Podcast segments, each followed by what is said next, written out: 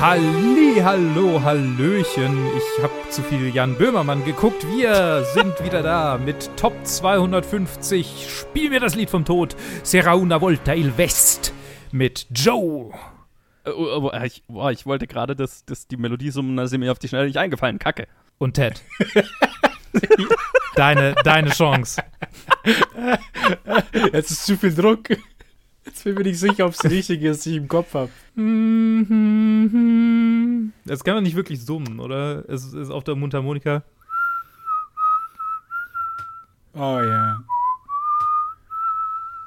Ich hätte halt eiskalt ah, ja, ja. Bad, the Ugly gemacht. Genau, ich, ich, ich fall immer auf Good, the Bad and the Ugly zurück. Ja, und das, ist mir halt, das wäre sehr peinlich geworden. Das sind halt, Oh, Kinder.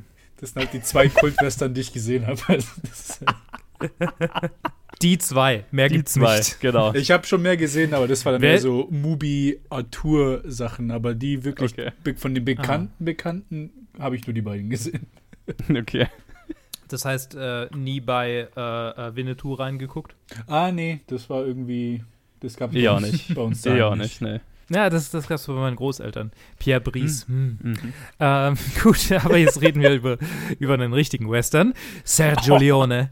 Zwe- Das zweite Mal, das zweite Mal, dass wir in äh, dieser Serie, in dieser Reihe, in dieser, in diesem Format über ihn reden. Mhm. Äh, in den Hauptrollen Claudia Cardinale, Henry Fonda, Jason Robards, Charles Bronson, Gabriele Fersetti, Paolo Stoppa, Woody Strode und so weiter und so fort. Äh, einer hat tatsächlich Suizid begangen vom Cast im Kostüm aus diesem Film, während What? sie den Film gedreht, also nicht während sie den Film gedreht haben, aber während des Drehs. Also nämlich, äh, ich, ich, find, ich weiß nicht, ob ich ihn auf die Schnelle finde. Ich müsste es nochmal nachgucken. Ich glaube, es war Al Mullock. Al Mullock.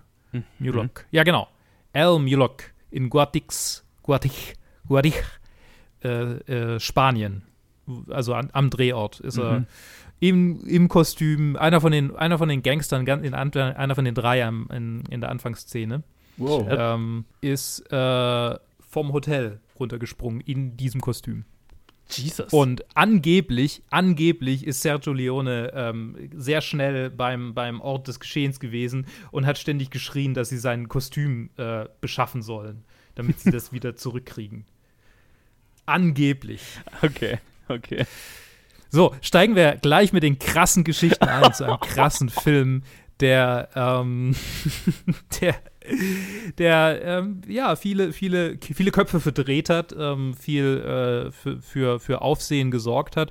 Ich weiß nicht, wie viel zu der damaligen Zeit, aber ich weiß, dass viel Aufsehen so im Verlauf der Zeit äh, von diesem Film aufgewirbelt wurde, weil die Melodie ist absolut ikonisch, die, die, die Einstellung vom Galgen ist absolut ikonisch. Es gibt so viele ähm, monumentale Szenen, Einstellungen, Momente.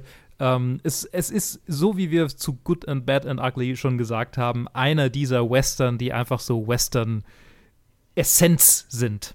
Der eigentlich fast noch mehr als Good, the Bad and the Ugly, habe ich immer so das Gefühl. Weil Good, Bad, the Ugly ist ja, ist, ist das definitiv auch, aber der, in meinem Kopf ist der mehr immer so ein, fast schon so ein äh, äh, äh, Civil War-Epos, so, ne? Ähm, Mhm. und ja. das hier ist so Western-Western, ne? ja, ja. So richtig archetypisch. Ja, ja, Lawless. Lawless und, und Desperados und, Ja. und ah, Staub und so viel Schweiß, so viel Männerschweiß. so. Ich sag ganz kurz was zum Plot. Tatsächlich ist er einiger, also ein bisschen verworren. Ähm, ich werde ihn jetzt aber nicht chronologisch erzählen. Ähm, äh, Spoiler, ganz viel Spoiler, es wird viel gespoilert. Äh, wenn ihr diesen Film aus den 60ern noch nicht gesehen habt, dann guckt ihn auf jeden Fall an, bevor ihr, ihr äh, oder Spoiler sind euch egal. Ist egal. Ähm, ich glaube, viele wissen das auch schon irgendwie, wie es so, wie es so Ja. ausgeht. Ich weiß, dass ich von meinem Vater gespoilert wurde damals. Es geht um äh, eine junge Frau, deren, äh, die, die, die Prostituierte war in New Orleans und äh, dann sich in einen Mann verliebt und aufs Land zieht zu ihm, äh, ihn heiratet äh, und, und seine Familie hat schon mehrere Kinder, ähm, so, so halt mit ihm dort eine Familie aufbauen will, leben will, in normaler, ähm, in einem normalen Leben. Der Mann kauft ein großes Stück Land und dieses Stück Land soll von einem Railroad-Boss äh, genutzt werden, um seine, um seine äh, Zugschienen da durchzulegen. Und der Mann spekuliert darauf, dass er dann da eine Stadt aufbauen kann um ganz schön viel Geld zu machen. Der Railroad-Boss hat allerdings einen Mann fürs Grobe dabei, Frank, der ähm, mit seinen Kerlen die ganze Familie umbringt, kurz bevor äh, Claudia Cardinale bzw. Jill äh, ankommen kann und äh, ihre Ehe quasi äh, vollständig eingehen kann. Ähm, äh, als sie, quasi als sie ankommt, findet sie dann ähm, die erschossene Familie vor und einen mysteriösen Fremden mit Mundharmonika. Außerdem einen Desperado, äh, der, der, ist gespielt von Charles Bronson und ein Desperado von, äh, gespielt von Jason Roberts, die beide um ihre Aufmerksamkeit buhlen und beide so eine Art Allianz eingehen, um am Ende Frank den bösen Frank, gespielt von Henry Fonda, dem Hollywood-Sweetheart, ähm, zur Strecke zu bringen in epischen Gun-Battles, die eine halbe Stunde dauern, mhm. weil sie sich anstarren und äh, viel Toten und am Ende überlebt eigentlich nur Frank und äh, Jill. Und Frank geht natürlich weg. Weil was machen einsame Helden in den 60er Jahren anderes, als die Frau einsam zurückzulassen und zu sagen, ich, wir müssen einsam bleiben, weil so, so muss das sein, so muss das funktionieren. Nicht Frank, ne? also Harmonika, der Harmonika-Typ. Ja, Harmonika. Frank ist ja, Frank ich ist bin, tot. Frank ist tot. Frank stirbt. Ich meinte Harmonika. Harmonika. Er, er, sieht ein bisschen aus wie ein Frank. Okay. ich finde es geil, dass der Villain Frank heißt, weil es halt einfach so äh, äh, ja, Harmonika so und äh, wie, wie heißt der andere? Äh, äh, Cheyenne, Cheyenne, genau. Die haben alle Cheyenne, so ja. Nicknames und der Villain ist einfach nur Frank. Frank. Frankie Boy. Okay. genau. so, jetzt habe ich ganz schön viel geredet. Ted, äh, magst du vielleicht anfangen? Wie hat, äh, hast du den Film schon mal gesehen? Wie hat er dir vorher gefallen? Äh, wie hat er dir jetzt gefallen? Was sind deine Gedanken? Ähm, ja, ich habe ihn schon vorher mal gesehen. Einmal tatsächlich. Und zwar so, ja, 2016, 17 rum im Sommer lief er im Cinema äh, im Kino für eine Movie Club Vorstellung. Da hatte ich mir dann den gegeben in, in einem mhm. fast leeren Kino. Neid. Und da war ich vollkommen umgehauen. Also allein den auf großer Leinwand zu sehen mit diesen, mit diesen Ultra-Close-Ups von den, wie sie auf dich drauf starren, die Gesichter von Charles Bronson und, und Henry Fonda und alles. Das war sehr, sehr, sehr beeindruckend, also das im, im Kino zu sehen. Ich habe ihn mir dann gestern nochmal, also dann zum zweiten Mal angeschaut und war nicht weniger beeindruckt. Ich war äh, darauf eingestellt, ihn wahrscheinlich äh, weniger zu mögen, einfach nur aus der Sicht, dass ich halt, das halt eine andere Weise ist, den Film zu sehen und dass man oft vielleicht ein bisschen rosiger auf den Film schaut, wenn der die Möglichkeit hat, einen zu beeindrucken im Kino und dann ihn dann daheim zu an, anzuschauen, ist dann immer so ein bisschen anderes Erlebnis. Aber mir hat er genauso gut gefallen. Ähm, vor allem, weil es halt auch, weil ich mich auf ihn eingestellt habe. Das ist so ein Film, wo man dann weiß, ah, okay, das sind dann gute hier, was, zweieinhalb Stunden, fast drei Stunden. Ich weiß, wie lang drei, der ist. Ich weiß, ich weiß, was für Szenen da drin sind. Ich kann mich auf diese Art von Film einstellen. Und irgendwie auch das Gute war, dass ich seit 2017 so, so ziemlich alles vergessen hat von dem Film. Im Prinzip wusste ich nur, oh ja, Henry Fonda ist der Böse, Charles Bronson ist der Harmonika. Cheyenne habe ich als Charakter vollkommen vergessen, dass er überhaupt drin war im Film. Und auch der böse Railroad, also der, der, der Boss slash Kumpane von Fonda, der hat ja auch vollkommen vergessen. Deswegen, das war für mich fast so, als ob ich einen neuen, also so nochmal den Film wieder von vor neu anschaue. Und mir hat da richtig, richtig gut gefallen.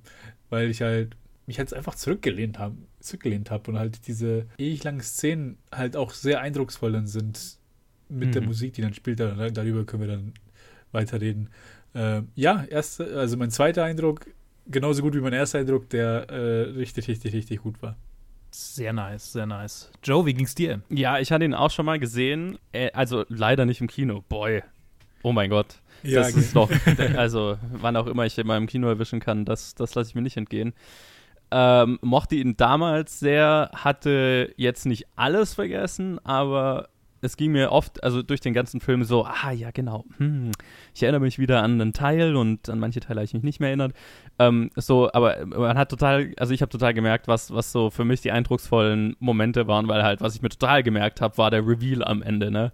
Also so dieses Bild mhm. von neben, wie er, wie er seinen Bruder auf der Schulter hat und die Harmonika im Mund und so weiter. Und natürlich der letzte Shootout. Dazu kommt noch, dass wir halt in der Ausbildung mehrere Szenen, also das sind, das ist so ein Film, den kriegst du, wenn du, äh, keine Ahnung, Film studierst oder irgendwelche Filmausbildung oder sowas machst, gibt es einfach so zwei, drei Szenen aus diesem Film, die halt immer wieder in irgendwelchen Seminaren und so weiter gezeigt werden. Ne? Also gerade der Anfang ähm, mit den, jetzt keine Ahnung, gefühlt 20, ich glaube es sind 20 Minuten ne, wo die, bis, bis die dann alle erschossen sind da, ähm, ne, wo die dann nur warten und du hast keinen Score und du hörst im Hintergrund, also das war so ein, in so einem Sounddesign-Seminar haben wir diese Szene durchgemacht, ne, und du hörst die ganze Zeit im Hintergrund dieses Rad sich drehen und so weiter und es ist nur Atmosphäre durch Sounddesign aufgebaut.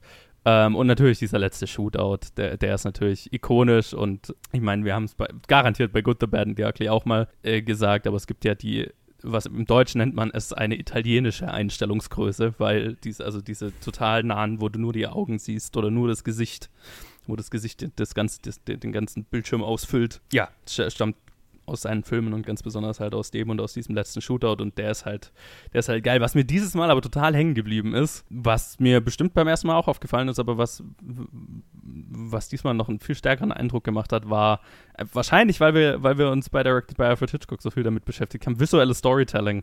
Weil der Film hat so wenig fucking Dialog, so wenig Exposition. es ist halt alles in Bildern und ganz viel in Musik erzählt. Und das ist halt, muah, muah, muah. Ich, ich liebe es. Vor allem halt ich habe ich hab die ganze Zeit am Ende drauf gewartet, oh, jetzt kommt der, die, die große Rede, die er halten kann. Ich war damals der kleine Junge, den, dem du mhm. die Mundharmonika in den Mund gesteckt hast. Es, es wird nicht mal angesprochen, dass er sich daran erinnert. Du siehst es nur an seiner Mimik und so weiter, ne? kurz bevor er stirbt, dass, dass er realisiert, wer er ist und dann klappt er zusammen so. Es, es wird einfach nichts gesagt. Das ist nur in, Mus in, in Bildern und halt ganz, ganz stark in Musik erzählt. Und über die Musik müssen wir definitiv nochmal gesondert extra reden, weil mm, das schon.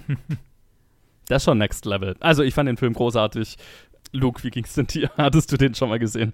Ja, ja, ja, ja. Ähm, das ist so ein Film, der so schon ewig einfach in seinem Plot, also nie, tatsächlich so in den Erzählungen durch meinen Vater so in meinem, in meinem Kopf ist, seit ich mich irgendwie, keine Ahnung, an Western erinnern kann, ist das quasi so der Prototyp. So ja. das, das Bild, das Bild von den zwei Brüdern.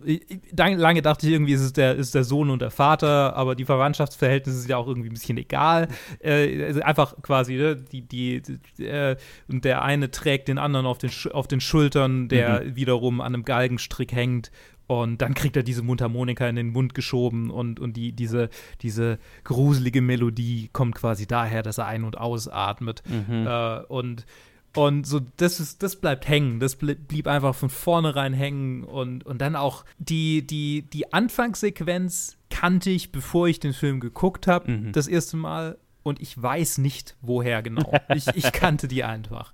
Ich kannte die einfach. Ähm, und ja, das, das sind so, also ich habe ihn, ich habe ihn, glaube ich, das dritte Mal jetzt gesehen. Das zweite oder dritte Mal. Also einmal weiß ich auf jeden Fall, habe ich ihn mit meinem Vater angeguckt. Mhm. Ich glaube, ich habe ihn nochmal für die Top 250 angeguckt. Kann aber auch sein, dass es einer von denen war, die ich dann übersprungen habe, weil ich gesagt habe, okay, der Film ist fucking drei Stunden lang.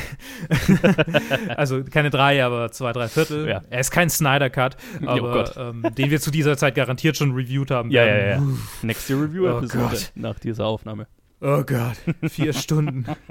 Vier Stunden. Ähm, aber das ist, tatsächlich habe ich das mehrfach gedacht, während ich, diesen Film geguckt habe. Ich habe ihn nämlich so irgendwann zwischendrin unter, unterbrochen und bin duschen gegangen, weil es war irgendwie so, okay, ich muss heute noch, ich muss auf jeden Fall noch duschen heute und ich werde garantiert nicht nachts um zwölf duschen.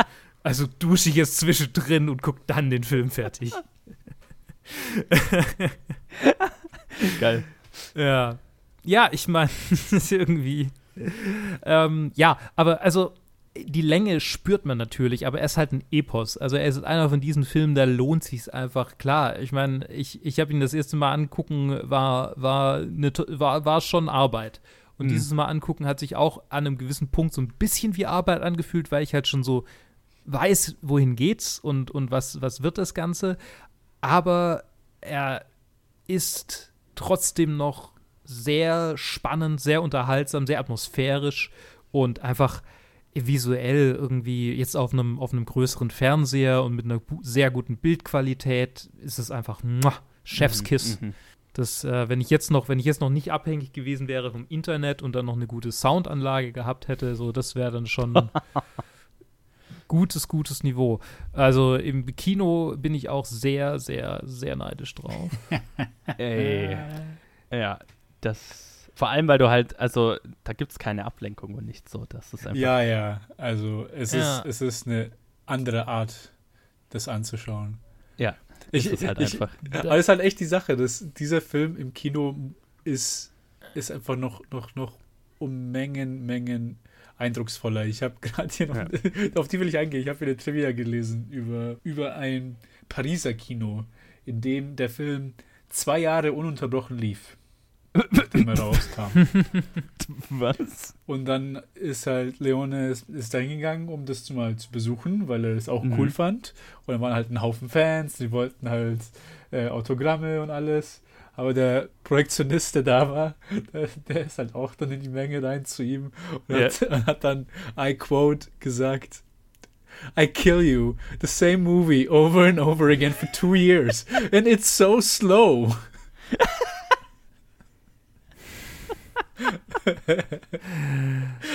ja.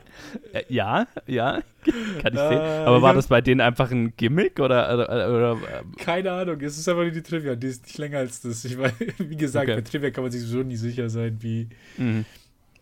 wie genau das so passiert ist, aber einfach nur diese, diese Einstellung finde ich so lustig. Ja, ja, ja, ja, total. Witzig.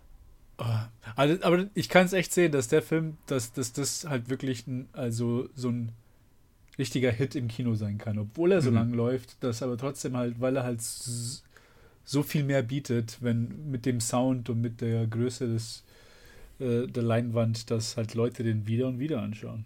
Ja, ich meine auch egal wie langsam er ist und so weiter und wie, wie lange er braucht, aber er, er kickt dich halt mit so einem High raus am Ende, ne?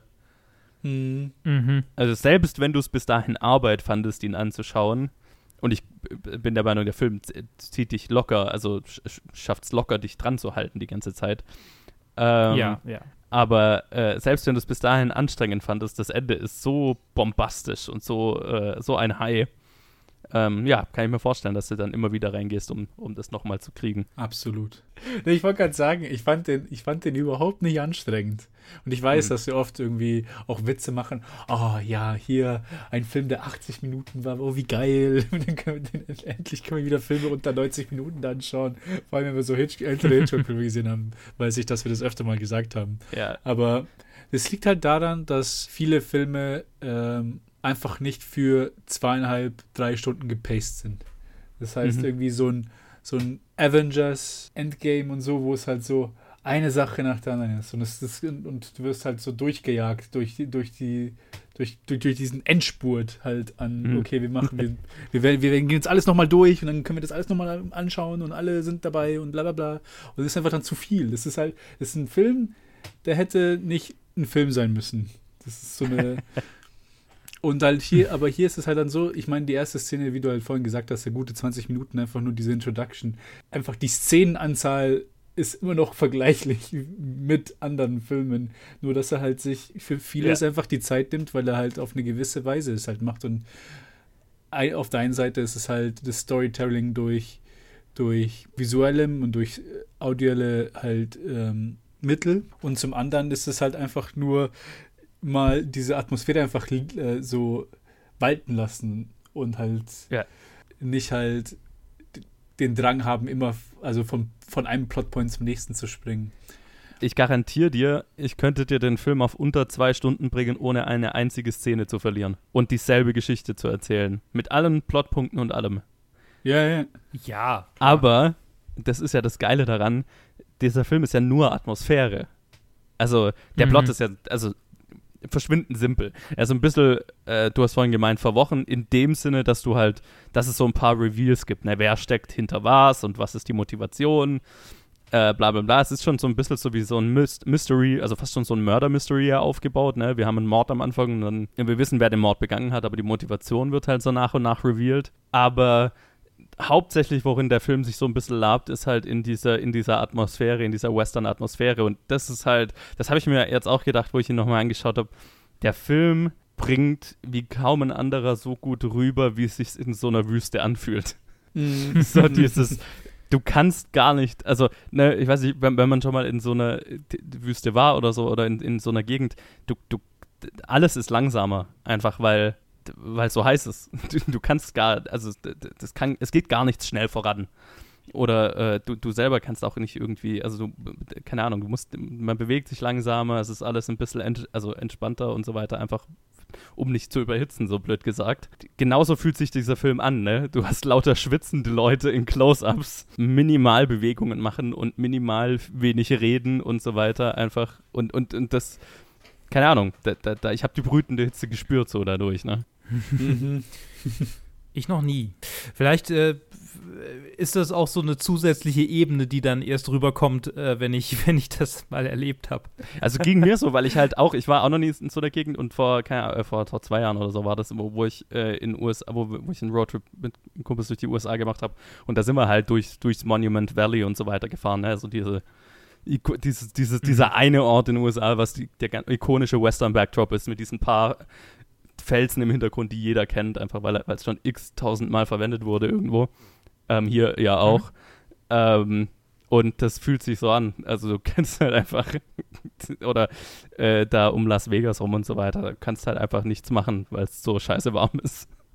Und genauso, genauso fühlt sich dieser Film an. Ich, ich ja, ich habe mich sofort dahin zurücktransportiert gefühlt. Was ich gehört habe tatsächlich, oder was, was so ein bisschen ein, ein Ding war, dass so durch die Reviews, die ich gelesen habe, durchging, war, dass er sich so real anfühlt auch. Also jetzt, also das, das passt ja ganz gut dazu. Mhm, mhm. dass es ja, sich so, also klar, es, sind, es, es ist natürlich ein bisschen übertrieben, so wie da halt irgendwie drei Leute von einem einzelnen Kerl irgendwie niedergeschossen werden und, und die Situationen sind natürlich over the top.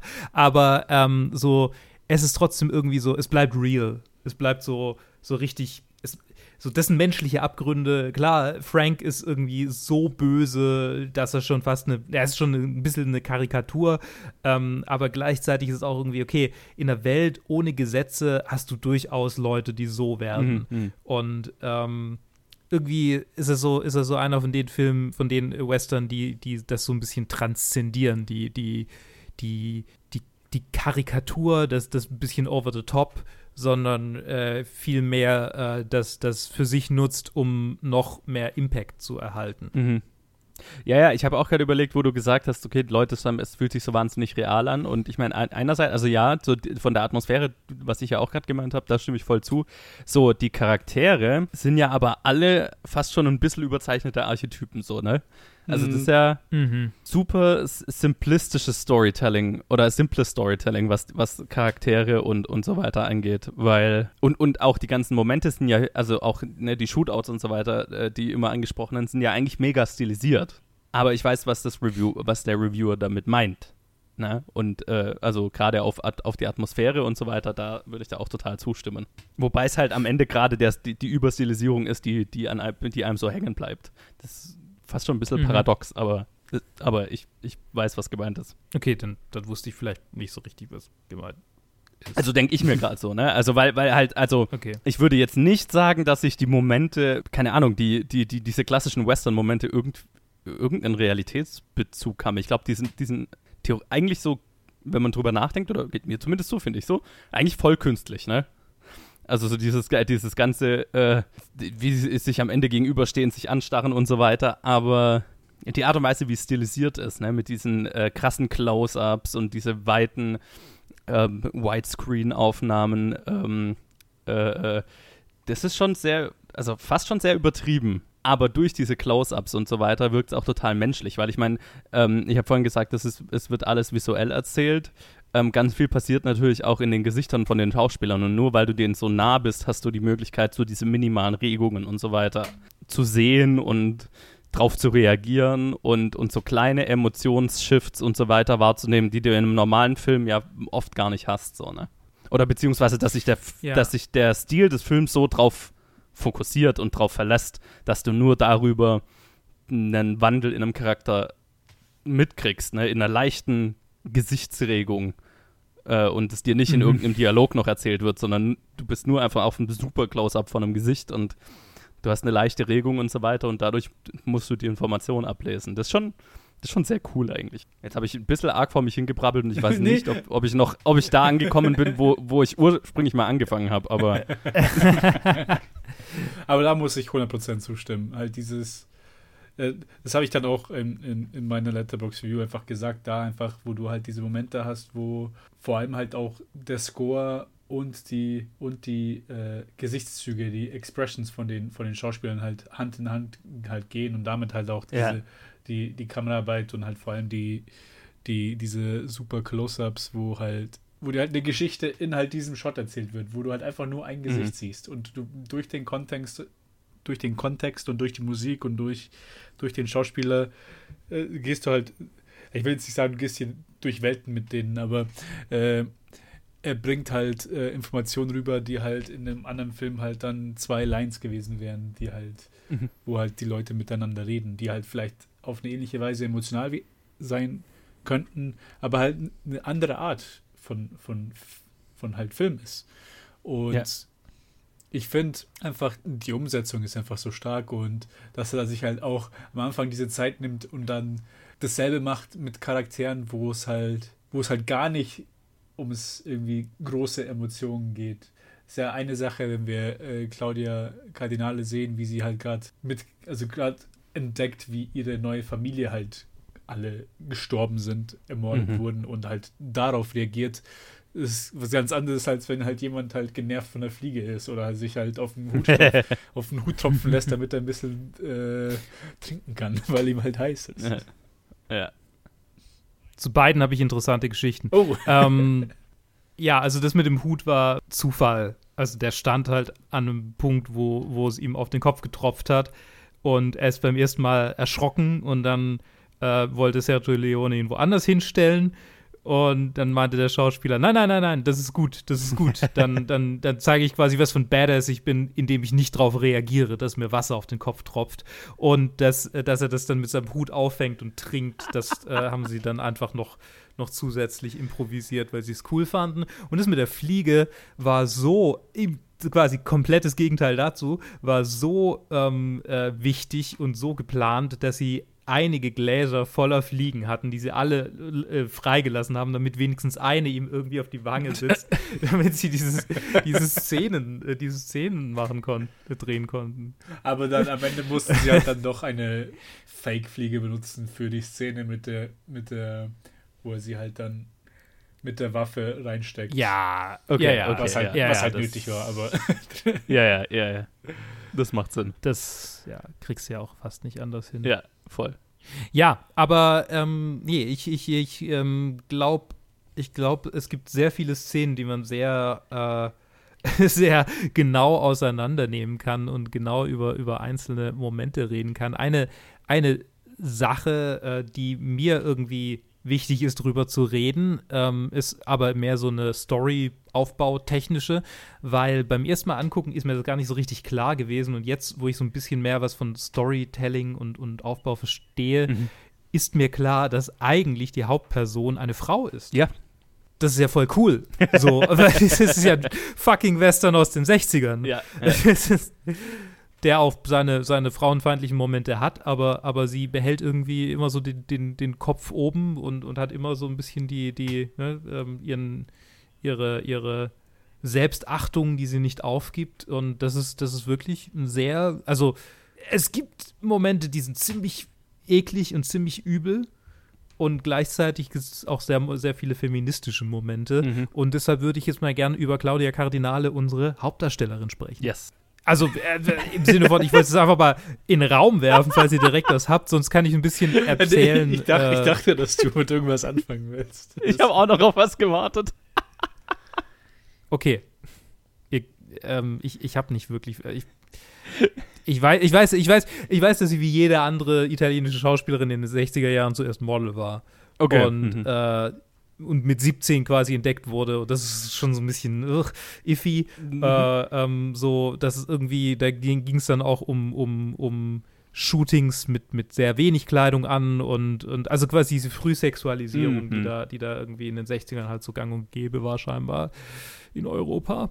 Ähm, und äh, sie hat das aber so ziemlich an sich gerissen und, und hat auch, ähm, also was so Skandale angeht und so, hatte sie zwar immer mal wieder welche, die hat sie aber sehr gut umschifft und ähm, hat sehr viel äh, ähm, Kontrolle bei sich behalten, Mhm. angeblich.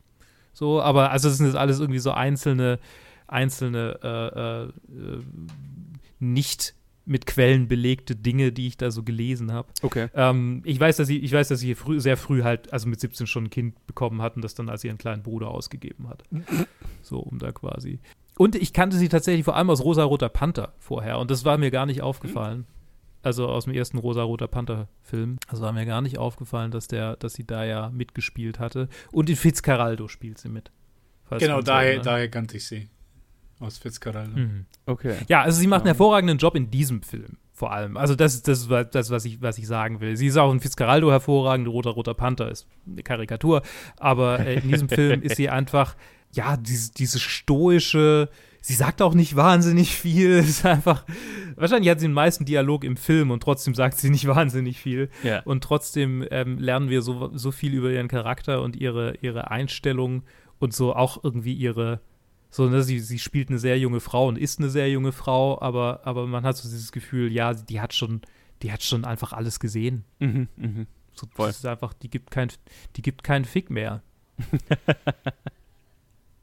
und Nee, sie ist, sie ist wirklich sehr gut. Und äh, äh, ähm, gerade als so ziemlich der einzige weibliche Charakter in diesem Film immer wieder ein Lichtblick, wenn es äh, sich auf sie fokussiert, fand ich. Ähm, und sie ist halt auch, wie eigentlich alle in diesem Film, was wahrscheinlich auch ein Teil vom Casting war, sehr gut darin, in, in, in einem sehr stoischen Blick wahnsinnig viel Emotionen dahinter zu transportieren. Ne? Also, oh ähm, ja, mehrere Momente. ja, äh, ganz zum Beispiel am Anfang, ne, wo sie auf, auf allein schon einfach, wo sie aus dem Zug steigt und dann Stück für Stück bemerkt, dass, dass sie nicht abgeholt wird und so weiter und äh, bis sie dann die, to- ihre, die, die, den, ihren Mann und seine tote Familie findet. Ähm, da passiert so viel, ohne dass sie ein Wort verliert, ohne dass sie irgendwas Großes macht, sondern es passiert halt einfach in, in so leichten äh, Blickänderungen. Und da, ist, Mhm. da ist sie schon sehr, sehr gut drin. Ja, sie, ist, sie ist hervorragend drin. Es gibt, äh, es gab auch, es gibt auch diesen, also was, was mir jetzt gerade so, so, so präsent noch ist, wahrscheinlich weil es am Ende vom Film ist, ähm, ähm, wo, wo Harmonika, äh, ähm, also wo, wo ihr vorher äh, Cheyenne sagt, was jetzt passieren wird, dass Harmonika reinkommt und äh, Arrivederci sagt, oder Mhm. ich weiß nicht mehr, was er genau. Und nicht der Mann für sie ist, was jetzt auch wieder, okay, muss, brauchst du unbedingt einen Mann, irgendwie. Aber Ja. sei es drum, sei es drum, das ist mal abseits Ja, ja. ähm, kommt er ja rein, nimmt seine Sachen, dreht sich um und sagt, ich gehe dann mal. Und also bevor er überhaupt das alles macht, also einfach wo er reinkommt Ja. und sie anguckt mit diesem immer gleichen Charles Bronson-Blick und sie ihn anschaut und wir sehen ihre Augen und sie hat erst diese, diese Hoffnung so ganz kurz und dann, Ja. und dann verfällt sie nach und nach und Ah, und ja, das, ich, ich, ich rede mich gerade mehr und mehr in eine Liebhaberei dieses Filmes rein und ich mag den Film sehr. Auch wenn ich vorher gesagt habe, dass es, dass es manchmal anstrengend war, ihn zu gucken. Aber das lag primär daran, dass ich einfach irgendwie schon davor einen anderen Film gesehen hatte und dass der Abend spät war und ich davor gearbeitet hatte. ja. Ähm, er, er, er hat so viele hervorragende, wunderbare Momente, in denen es einfach, so ein paar Mal musste ich laut auflachen, nicht mal weil was witzig war, sondern einfach weil es so, ha, ist ja, ist ja super, Ja, ist ja ja. hervorragend. ja. ja gab es ein paar Also, Momente. Äh, Zum Beispiel, ich habe ich hab mich überhaupt nicht mehr dran erinnert. Also, ähm, ich, ich habe mich noch dran erinnert, okay, es geht irgendwie um ein Stück Land und das hat irgendwie mit, der, mit, der, mit dem Bau von einem Zug zu tun und so weiter. Ich hatte nicht mehr in Erinnerung, äh, was, also dass der Mann von ihr den Plan hatte, da eine eigene Stadt drauf zu bauen. Und Mhm. dieser Moment, wo die dann das ganze Holz entdecken, das er schon gekauft hat, und dann äh, Harmonica einfach anfängt, dieses Kackhaus zu bauen. Und so, Ja. Alter, die sind hinter dem Berg und wenn das Haus nicht steht, bis sie hier sind, verliert sie die Rechte daran. Und so einfach so auf einen Schlag auch Cheyennes Reaktion, wo so klar wird, holy shit, um wie viel Geld es hier eigentlich gerade geht und plötzlich alle austicken und so weiter und dann anfangen, quasi eine Stadt zu bauen und so dieser Pionier-Spirit, der da so ein bisschen durchkommt und so weiter. Das, das war ein Moment, den hatte ich nicht mehr in Erinnerung und den habe ich voll gefeiert, mhm. einfach aufs Neue äh, äh beim Anschauen dieses Mal. Ähm, jetzt mal ganz abgesehen von den ganzen sehr, sehr coolen Western-Momenten, aber die, an die habe ich mich ja alle wieder erinnert. Ähm, und das äh, total geil. Also, ganzes Element vergessen gehabt und wieder neu äh, äh, lieben gelernt, sozusagen. Wobei halt auch, äh, auch in diesen, in diesen Szenen halt dann, obwohl es halt so wenig Dialog hat, halt der Dialog, der da ist, halt aber auch sehr gut ist. ist ja. halt, wo er einfach, ähm, alle reden halt genauso, wie halt der Charakter reden würde. Und dann ist es halt Charles Bronson halt sehr wenig. Harmonika, der hat halt nicht allzu viel zu sagen.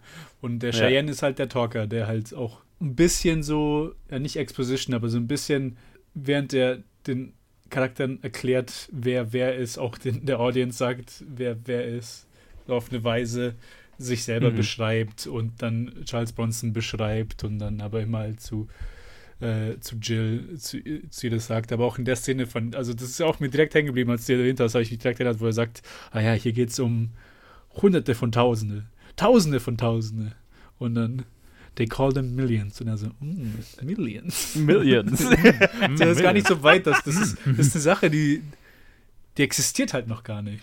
Weil man sie ja. halt so, so, so, gang und gäbe, das gibt es halt dafür. Diese, diese, diese Menge an Geld.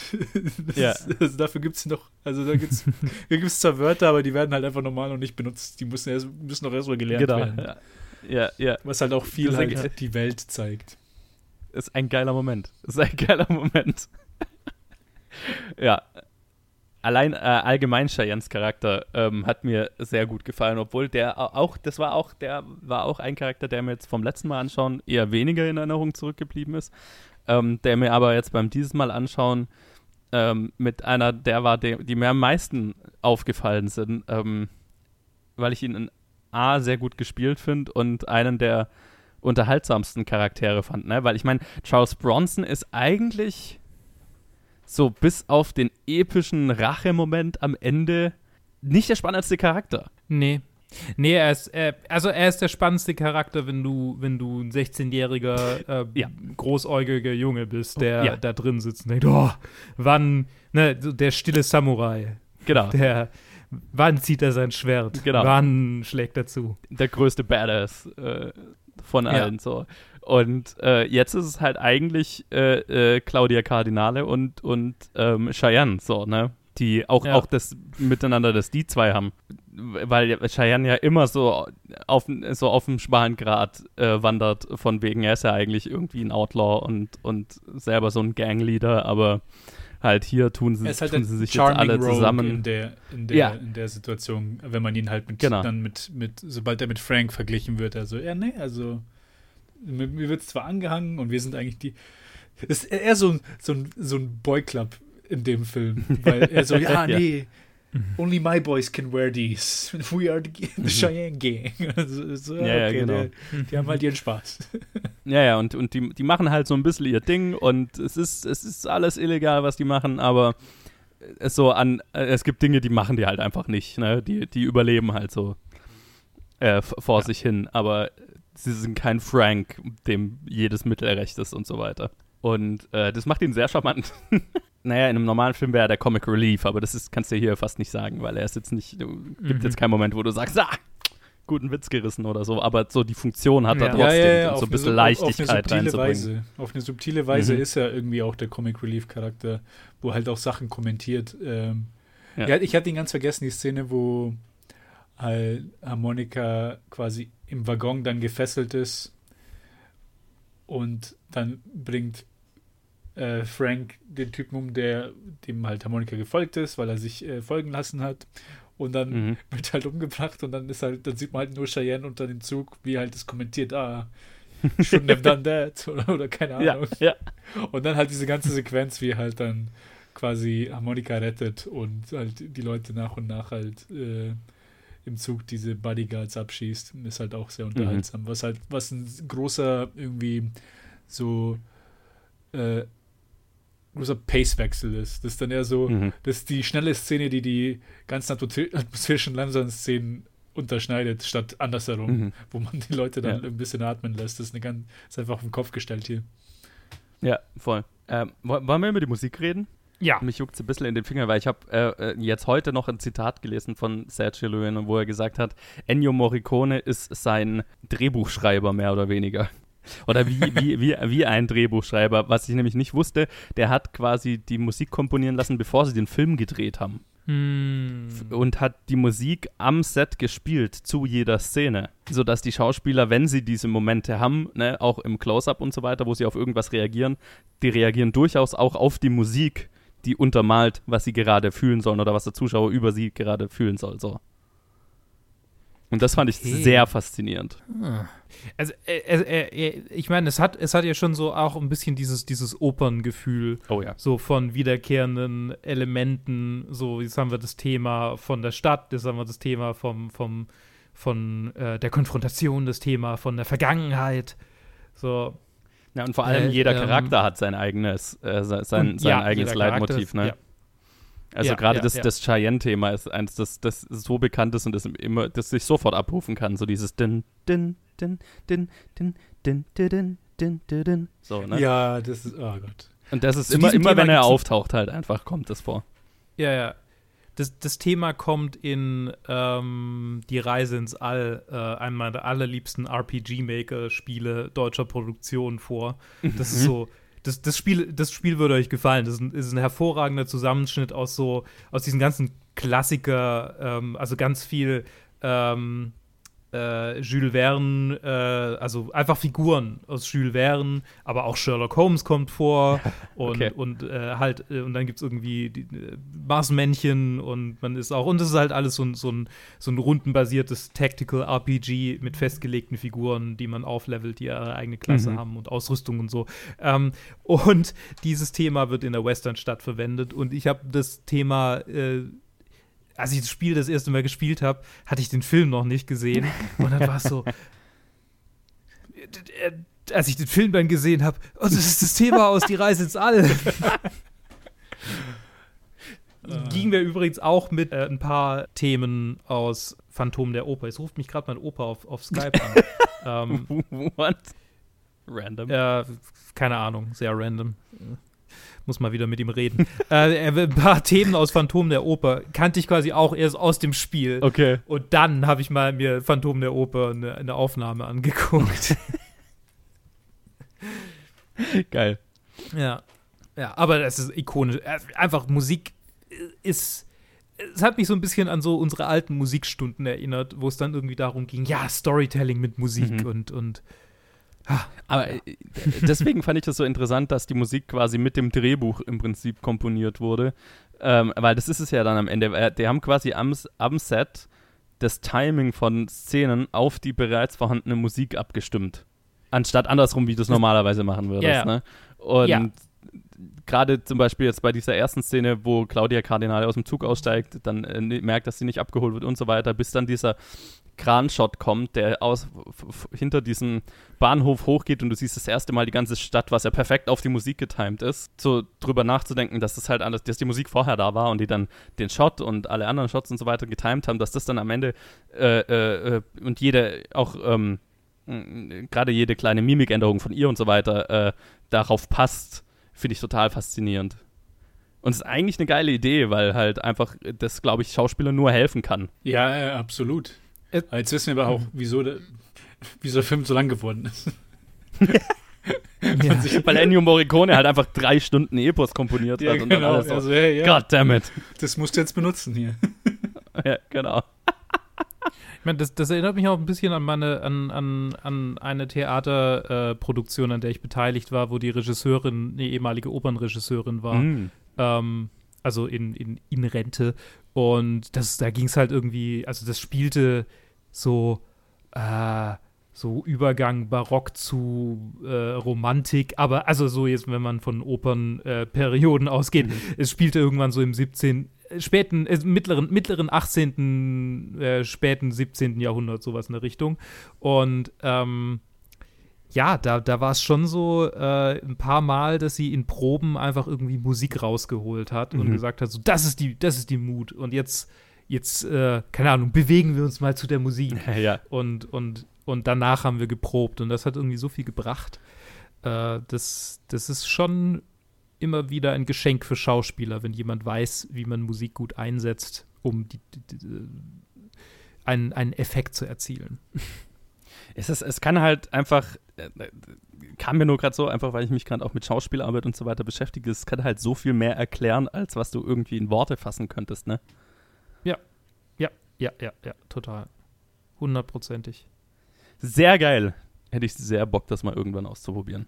Ich habe die kleine Nachtmusik. Nee, was hatte ich mitgebracht? Ich hatte, ich hatte tatsächlich die vier Jahreszeiten mitgebracht, Mm, was ich mich cool. mehr gefragt, was ich mich gefragt hat, so ja, kannst du, kannst du irgendwie deine Lieblingsmusik mitbringen? Und dachte ich, kann jetzt kein, kann jetzt nicht Disturbed mitbringen oder Inferum oder so. Ähm, Und das hat sie dir abgekauft? und dann habe ich was? halt, Und das hat sie dir dann abgekauft? äh, ich meine, es war was, was, was irgendwie so alte Musik in Anführungsstrichen angeht, was so irgendwie, keine Ahnung, Opern, ähm, Orchestermusik angeht, ist das schon definitiv mein Lieblingsding. Mhm. Und das nicht erst seit äh, Portrait of a Lady on Fire. Also das ist schon ewig so meine, meine Study-Music. Und ähm, da habe ich das halt mitgebracht. Und das war perfekt, weil das hat sie dann eingesetzt für die, für die Damen, für die, für die Konkubinen des Herzogs, die dann so oh, in ihren Kleidern umher. Das ist perfekt dafür. Okay. Cool. So, die, die einfach genial. So, jetzt habe ich sehr viel aus dem Nähkästchen geplaudert. Gott. Äh, back to the roots hier mit, mit dieser Reihe. Ähm, Musik ist hervorragend. Schauspieler, wir haben über Claudia Cardinale geredet, wir haben ein bisschen über Charles Bronson geredet. Henry Fonda Mhm. ist ja ein Hollywood-Sweetheart. Er hat ganz viele ähm, positiv besetzte Rollen gespielt zu dieser Zeit. Er war so, ne, aus 12 Angry Men, Ja. der, der, der, der Juror, äh, Grapes of Wrath, äh, am Goldenen See, ich weiß nicht mehr, wie er, wie er auf, auf äh, wobei der war danach, der war tatsächlich danach. Wir werden demnächst in, einem, in einer Hitchcock-Episode, also zumindest werden wir sie demnächst aufnehmen, über ihn reden. Mhm. Mhm. Äh, viele, viele äh, positiv besetzte Rollen und hier ist er der Villain, der absolute Villain Mhm. und was für ein, was für ein, ich meine, der tötet Kinder Ja. und wenn jemand, wenn jemand äh, qualvoll äh, äh, versucht, seinen Bruder am Leben zu halten, steckt er ihm noch eine Mundharmonika in den Mund äh, und lacht drüber. Mhm. So, das, das, das, ist, das ist der Typ, mit dem wir es hier zu tun haben. Und Henry Fonda wollte lange nicht diese Rolle annehmen Uh. ähm, also lange, so, so quasi am Anfang halt nicht diese Rolle annehmen. Und er wurde dann überzeugt, als Sergio Leone mit ihm gesprochen hat. Äh, und der sagte zu ihm, er hat ihm quasi einfach die erste Einstellung beschrieben, wie man ihn, wie man ihn sieht. Nämlich, ein Kind wird erschossen, die Kamera pannt rüber zum, zum, ähm, zum äh, Schützen und äh, fährt langsam hoch und dann sieht man Henry Fonda. Und das war tatsächlich, äh, also das hat ihn dann überzeugt und das war so ein Effekt auch auf die, auf die Zuschauer. Ja. So unser, unser Sweetheart steht da und tötet Kinder. Ja. Und, Nice. und er, er kam dann, er kam dann äh, mit einem falschen Schnauzbart und kont äh, braunen Kontaktlinsen zum, ich glaube, er war Method, also dem entnehme ich, dass er Method war, ähm, mit braunen Kontaktlinsen zum Dreh. Und äh, Leone hat gesagt, nimm das ab, wir wollen deine, Bra deine blauen Augen, wir wollen, dass man dich erkennt, wir wollen, dass das Publikum denkt, oh mein Gott, es ist Henry Fonda. Ich meine, schau dir mal das Poster an. Der ist ja im Prinzip ein White Walker auf dem Poster, ne? In schwarz-weiß und nur die Ja. blauen Augen gucken raus. Weil die blauen Ja, Augen ja, ja. sind schon sehr eindrucksvoll. Stimmt, Ja. ja. Oh Gott. er ist einfach der White Walker. ja, aber das andere, es gibt so viele Poster hierzu. Mhm. Und alle, alle sind Künstler, ach, die Zeit, die Zeit von gezeichneten Postern. Ich, ich Oh, vermisse sie schon. Ich vermisse es schon sehr, ja. Photoshop hat Filmposter aber- ruiniert. Also, er, ich meine, er ist, er ist, er ist eine Karikatur, er ist übertrieben, ähm, er, ist, er ist das pure Böse. Aber Ich würde ihn nicht mal eine Karikatur nennen, weil dafür ist er zu understated Ja? gespielt, finde ich.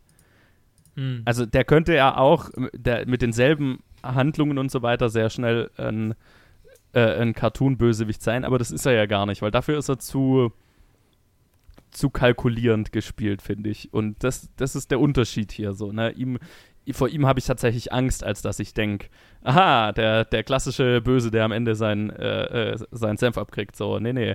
Äh, vor ihm, also ihn respektiere ich, ich vor ihm habe ich tatsächlich Angst, weil ich ihm das abkaufe, weil ich das glaube. Ne? Er ist jetzt nicht der Muhahaha Master Twirling. äh, ja, genau. Äh, Western Villain, so, ne? Ja, das, aber das, das sieht man auch, äh, also diese Pragmatik, die er rüberbringen soll, auch in der ersten mhm. Szene. Also quasi, er bringt zwar die Familie um, aber der kleine, der kleine Sohn ist noch da und dann weiß man noch nicht, was wirklich passieren wird. Und dann fragt halt der Kumpane so, ja, Frank, was machen wir jetzt? Und dann, also ja, jetzt wo er meinen Namen weiß, gibst du mir keine Wahl. Und dann ja. quasi. Er ist, so er ist so pragmatisch und das macht ihn so gruselig, finde ich, ne? Das ist halt so, naja, okay, das, also das Kind, naja, hat jetzt meinen Namen gehört, also die logische Schlussfolgerung ist, jetzt muss er sterben. Ja, genau, weil wir es ja an Cheyenne anhören Hab ich wollen, jetzt, also können wir ihn ja nicht leben lassen. Genau, also, habe ich jetzt keine emotionale Verbindung dazu, aber ist jetzt halt so, das sind die Fakten, also peng. Und so handelt er ja die ganze Zeit, ne? Er sagt ja, also auch, wo er mit seinem Boss redet und so weiter, also, okay, du willst das Land, äh, das und das können wir dafür tun, die Optionen hast du, ähm, jetzt, was tun wir so, nach dem Motto, ne? Mhm. Weil er sagt ja auch, du könntest sie ja auch einfach abkaufen. Aber die Alternative, dass wir sie einfach umlegen, gibt es halt auch. So. Er ist halt, er ist halt, er ist halt einfach Thanos. ja, wobei der hat ja fast noch einen Ethos. Hier, äh, Frank hat ja, ja, nicht mal wirklich einen Ethos. Der ist einfach nur pragmatisch. Ja, stimmt, so, ja. Ne? ja, ja, ja, ja, das stimmt. Der folgt ja keinem Ethos, der, der wird halt bezahlt und die, er, er, er, löst die Probleme. Und der Unterschied bei ihm ist halt, bei ihm ist halt keine Lös kein Lösungsvorschlag der nicht in Betracht gezogen wird. Ne? Wenn Mord mhm. das Problem löst, dann macht man halt einen Mord. Das ist halt ja, wenn wir bei, lösungsorientiertes wenn wir, Arbeiten, ne? Wenn wir bei den Marvel-Villains bleiben, wäre also eher Ultron. sure, sure. Und selbst der ist noch zu emotional getrieben, so, ne? Ja, ja, ja, stimmt. Ich weiß nicht, ob ich diese, diese Analogien mag oder nicht. Das ist, dass wir nee, heutzutage, heutzutage auf sowas verfallen, nochmal einfach nur dazu zu ich hören. Mach mich, ich mach mich. Das ist mit einem ironischen, das ist mit, einem, mit einer ironischen Ebene. Ich habe lange drüber nachgedacht, ob ich das wirklich, wirklich sagen soll. Ähm, ich finde es halt, keine Ahnung, ich finde es halt witzig, alle, mhm. alle, alle Villains mit Thanos zu vergleichen. das ist irgendwie so. Okay. So Thanos der Western, um, ähm, oder? Ja, ja. Okay. Ja, ja. Wer wäre der Thanos des okay, Western? Und ich kenne zu wenig Western, um. Charles Bronson ist der Iron Man, ja, ja, genau. Der ist das Gegenteil von Iron Man, der redet nämlich kaum. Ja, ich, ich habe ja. hab gerade versucht, an jemanden zu denken, der nicht redet in dem Film. Aber in dem Film geht es ja nur um, um witty Dialogue. Ja. Da gibt es niemanden, der nicht genau, redet. Das ist, ja, das ist nicht. Charles Bronson ist Wolverine. Sure, ja, am ehesten. Ah, okay, noch, sure. Gerade noch so, gerade noch so Marvel. Die, Kur ja. die Kurve ähm, gekratzt. Ja, Che Cheyenne ist Tony Stark. Ja, definitiv am ehesten noch, ja. ja, Cheyenne ist vielleicht eher ein äh, Ding, äh, Peter ähm, aus, aus Guardians of the Galaxy. Ja. So, jetzt, jetzt hören wir mal auf hier. Ähm, oh Gott. Oh komplett, God. komplett derailed, komplett derailed. Ähm, die, die, die Anti-Eltern-Folge. Was? Wovon reden die? ähm, weil ich weiß genau, wenn meine Eltern sehen, dass wir über den Film reden, dann, dann hören, sie, hören sie da wenigstens kurz mal rein. Hallo, Lukes Eltern. Ähm, falls ihr immer noch zuhört, hallo. immer ja, nach einer Stunde. Tatsächlich haben wir in letzter Content. Zeit so viele Hitchcock-Filme angeguckt, dass die nackte Haut in diesem Film mich total schockiert hat. So, oh Gott, mhm. oh Gott. Ich hatte für eine, für, für eine andere Sache, hatte ich, hatte ich zwar jetzt äh, weitaus krassere Sachen gesehen, aber irgendwie diese Hitchcock-Filme, die, die hinterlassen so ein bleibendes, oh, da ist was, was dem Production Code nicht entspricht. Oh, oh, oh, oh, oh. Das geht aber gar nicht. Stimmt. Ich meine, ähm, und dann habe ich, dann fiel mir wieder ein, dass es in Spaghetti Western ja schon irgendwie auch so so ein bisschen. Äh, haben wir schon mal drüber geredet, warum? Also warum Italien? Warum ähm, äh, gab es da irgendwie, warum Sergio Leone? War da irgendwie eine, einfach eine, eine, ähm, eine Obsession mit dem Wilden Westen, die dann das so populär gemacht hat? Oder war das, war das was Regionales oder einfach so Zufall? Good God, jetzt hätte ich, jetzt wünschte ich, ich hätte irgendwie Research betrieben, aber ich habe keine Ahnung. Ich meine, ich mein, Western waren ja zu einer Zeit Die Superheldenfilme jederzeit.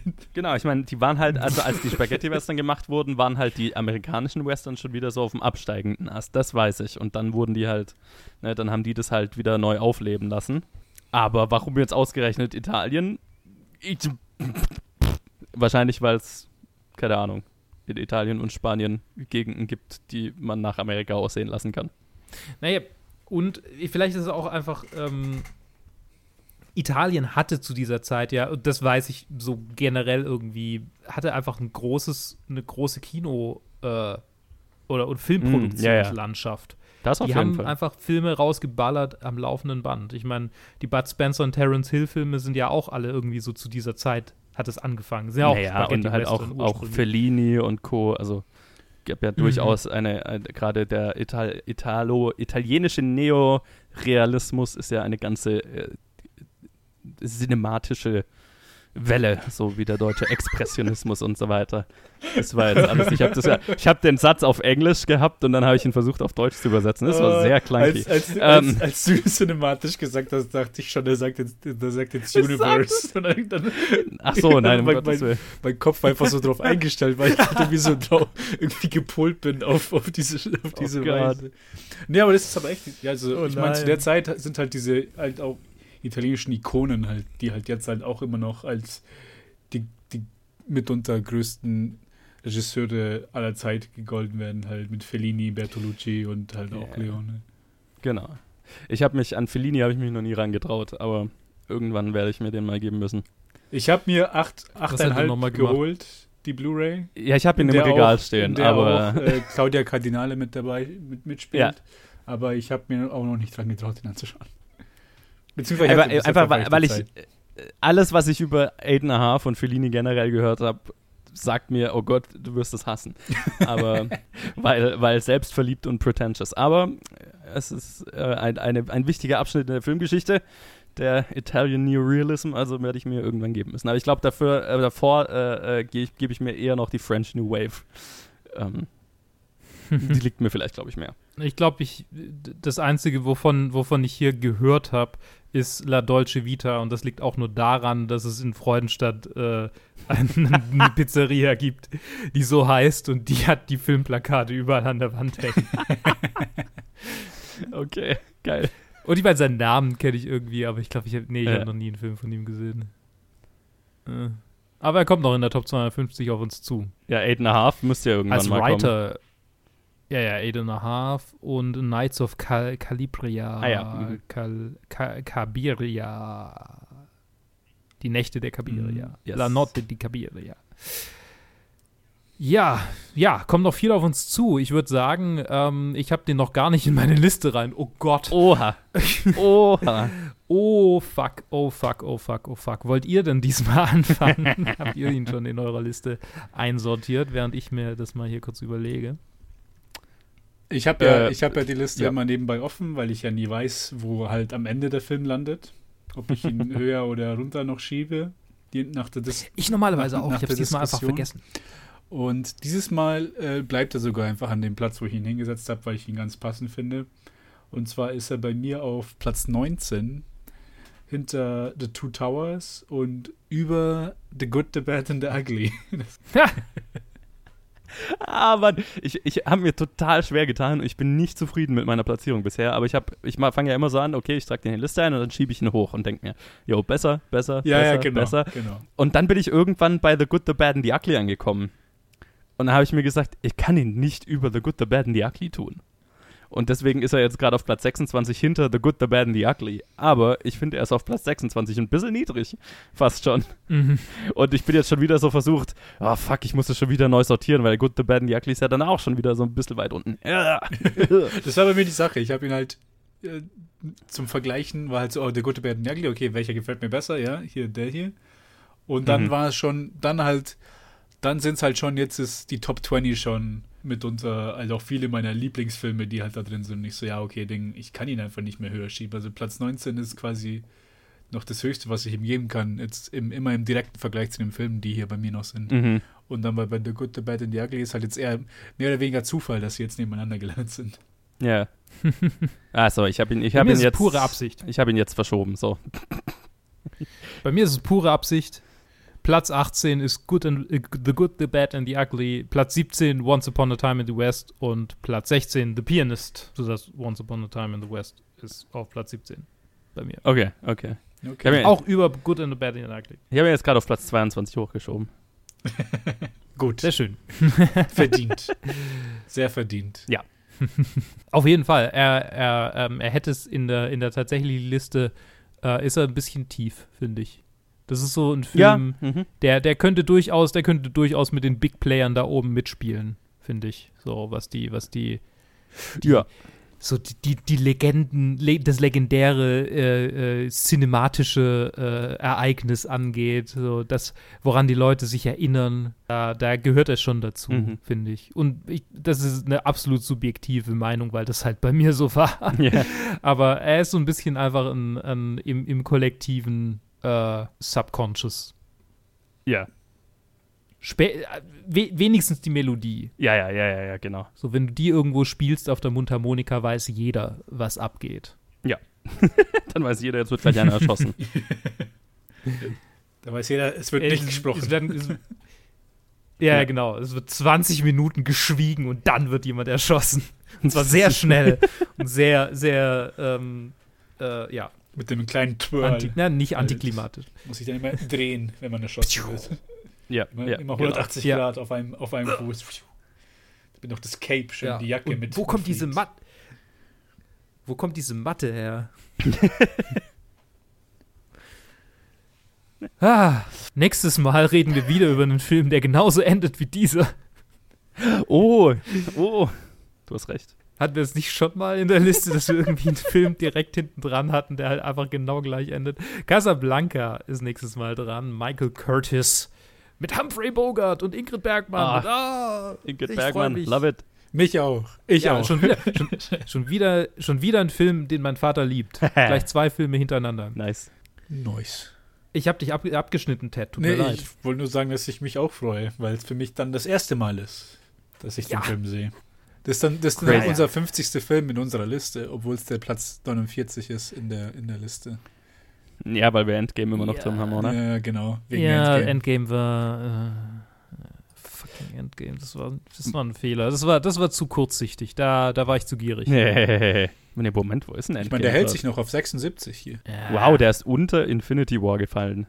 Okay. Ja, Anyway. nee, genau. Aber Platz, äh, Platz 49, äh, Folge 50. Dann können wir gleich zweimal feiern. Dann feiern wir die 50. Folge und danach den 50. Platz. Yeah. Das ist doch schön. Bei uns gibt es alles Wir müssen nur dran denken. Ja. Ja, Ja. wir sind ein Fünftel durch. Und wir der dann, der- ja, ein Fünftel durch, durch die, durch die Top 250.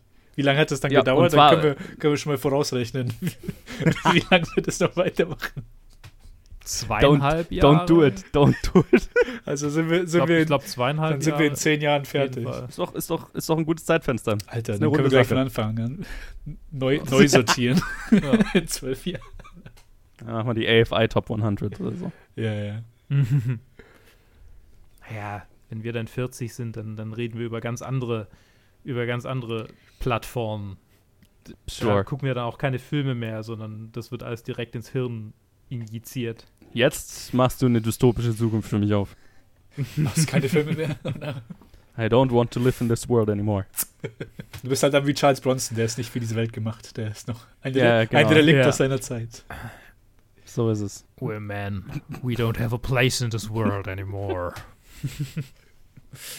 ah, furchtbar. Gab es jemals eine Zeit, in der irgendwelche komischen Kerle das nicht gesagt haben? Wir Ich sind mein- Männer, wir haben keinen Platz mehr hier. Ja, ja, ja. ja. Es ist ja.